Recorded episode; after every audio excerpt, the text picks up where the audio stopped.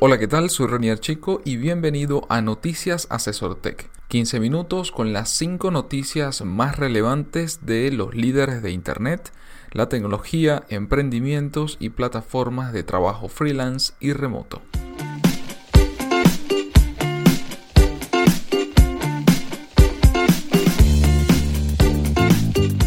Cada lunes, Félix Bolívar y mi persona te comentaremos la información más relevante para que inicies la semana con buenas noticias. Bienvenidos al episodio número 36 de Noticias Asesor Tech para iniciar como siempre la semana informado y compartiendo nuestra opinión acerca de lo que ocurre en el mundo de la tecnología, la innovación, los negocios digitales y en especial ese impacto que tienen en América Latina. Justamente hablando de América Latina, la primera noticia que, les compartimos el día de hoy, le comentamos, es de un reporte que sacó el, recientemente el Banco Interamericano de Desarrollo relacionado con ciudades emergentes a ciudades sostenibles, la oportunidad de las ciudades latinoamericanas. Las ciudades latinoamericanas se encuentran hoy frente a una oportunidad histórica, corregir el crecimiento insostenible que ha tenido lugar en las últimas seis décadas. En muchas ciudades de la región, las manchas urbanas se han esparcido a un ritmo más acelerado que el crecimiento de su población, conllevando una reducción de la densidad, un déficit cuantitativo, distributivo y cualitativo de áreas verdes y espacios públicos, una considerable segregación socioespacial e injusticia social, así como un aumento de la vulnerabilidad frente al cambio climático, producto en gran medida de la insuficiencia del gobierno en su rol planificador.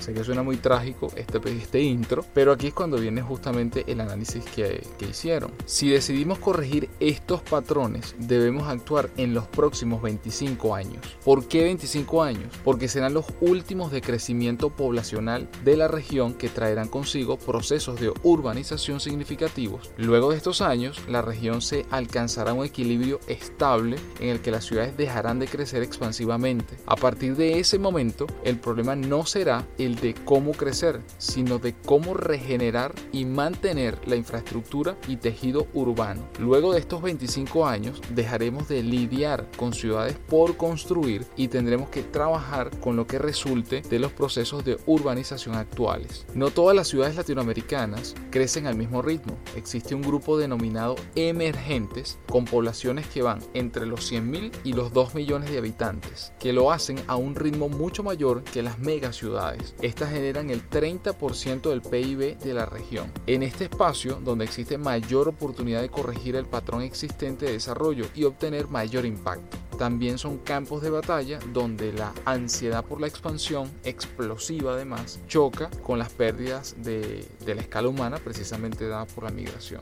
Así que el BID específicamente en el año 2010 ya tienen este, más de 7 años, bueno 6 años y, y casi 7 trabajando sobre esta iniciativa. Ellos lanzaron la Iniciativa de Ciudades Emergentes y Sostenibles o ICES, un espacio único para que la región se detenga a repensar el futuro con el fin de ayudar a este grupo de ciudades a planificar un futuro más sostenible. Sin lugar a duda, este nuevo escenario necesita de la construcción de nuevos y actualizados paradigmas de intervención, donde la necesidad de diseñar reconfiguraciones funcionales será drásticamente más importante que la construcción del cuerpo arquitectónico. El objetivo último de esta publicación es que genere una discusión aún más amplia, multisectorial y hasta un cierto punto disruptiva, haciendo evidente la importancia de aprovechar la oportunidad que estos próximos 25 años nos presenta, invitando a actores regionales del mundo político, técnico, académico y de la sociedad civil a focalizarse e incidir de manera efectiva y positiva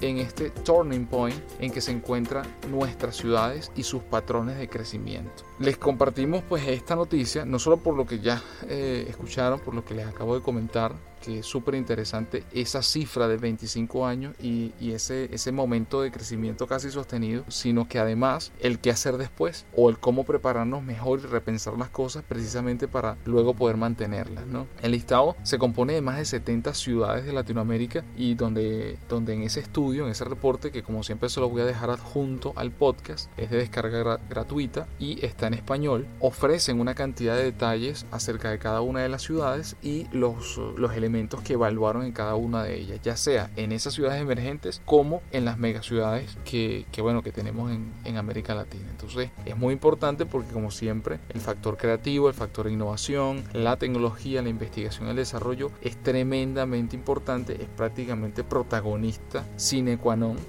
en este tipo de análisis. Así que tomarlo en cuenta y vislumbrar y trabajar en función de ello, pues es sumamente importante. Sí, te quería comentar, estimado, en esa dirección, que se ha convertido mucho más crítico el tema de cómo esas ciudades o megaciudades que van a seguir creciendo con, las con la población o ya sea por los movimientos de migratorios de la gente, cómo crecer de manera más inteligente, más ecológica, que genere menos contaminación o que, por ejemplo, con diseños como hemos visto los chinos que tienen complejos en proyectos que donde tienen árboles que crecen dentro de los mismos edificios, en las ventanas. Exactamente. Y, ese tipo de cosas, o sea, reutilización del agua, el tema de los desechos, o sea, todo eso se multiplica ya solamente con el hecho de que tengas ciudades con miles de millones de personas viviendo allí. Sí, sí, claro, en este caso Asia, China en particular, no serían los únicos porque, bueno, en Asia eh, hay varios, varias ciudades que están, pues, son mega ciudades y tienen millones y millones de habitantes. Y, claro, se están convirtiendo como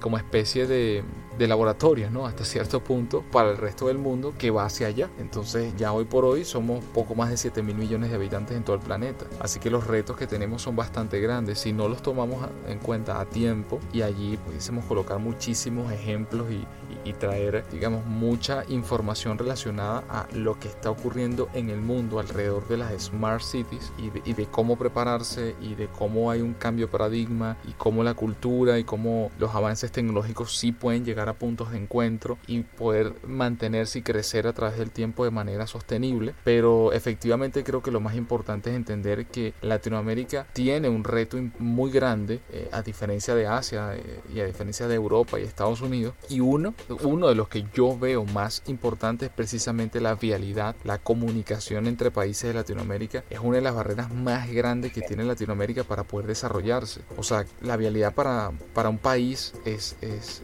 y eso pareciera, decirlo pareciera como caer en la obviedad, pero es que es así. O sea, la habilidad para un país y sobre todo para Latinoamérica, donde somos la materia prima del mundo que consume todo el planeta y que viene precisamente de Latinoamérica. Y claro, afortunadamente, o sea, tenemos la gran fortuna que, que, dependiendo del país tenemos salida por el, por el Pacífico, por el Atlántico y por el Caribe, ¿sí? además. Pero en muchos otros casos se vuelve un gran reto interno, o sea, entre el mismo territorio, poder comunicarse. Y eso es un factor realmente importante y trascendental en este caso Europa y Estados Unidos, ya lo tienen solventado no desde ayer, sino desde hace mucho tiempo. Y eso les ha permitido generar una cantidad de cosas. Entonces, yo pienso que son distintas áreas a tomar en cuenta. Eh, así, iniciativas como la Alianza del Pacífico, iniciativas en otros terrenos, pues yo creo que van a potenciar muchísimo y acelerar mucho ese proceso. Pero tiene que venir de cada uno de los habitantes que estamos en este lado del mundo, de entender la importancia que eso tiene y el impacto que nosotros estamos generando, positivo o negativo. Siempre obviamente apostar hacia el terreno positivo. Así es.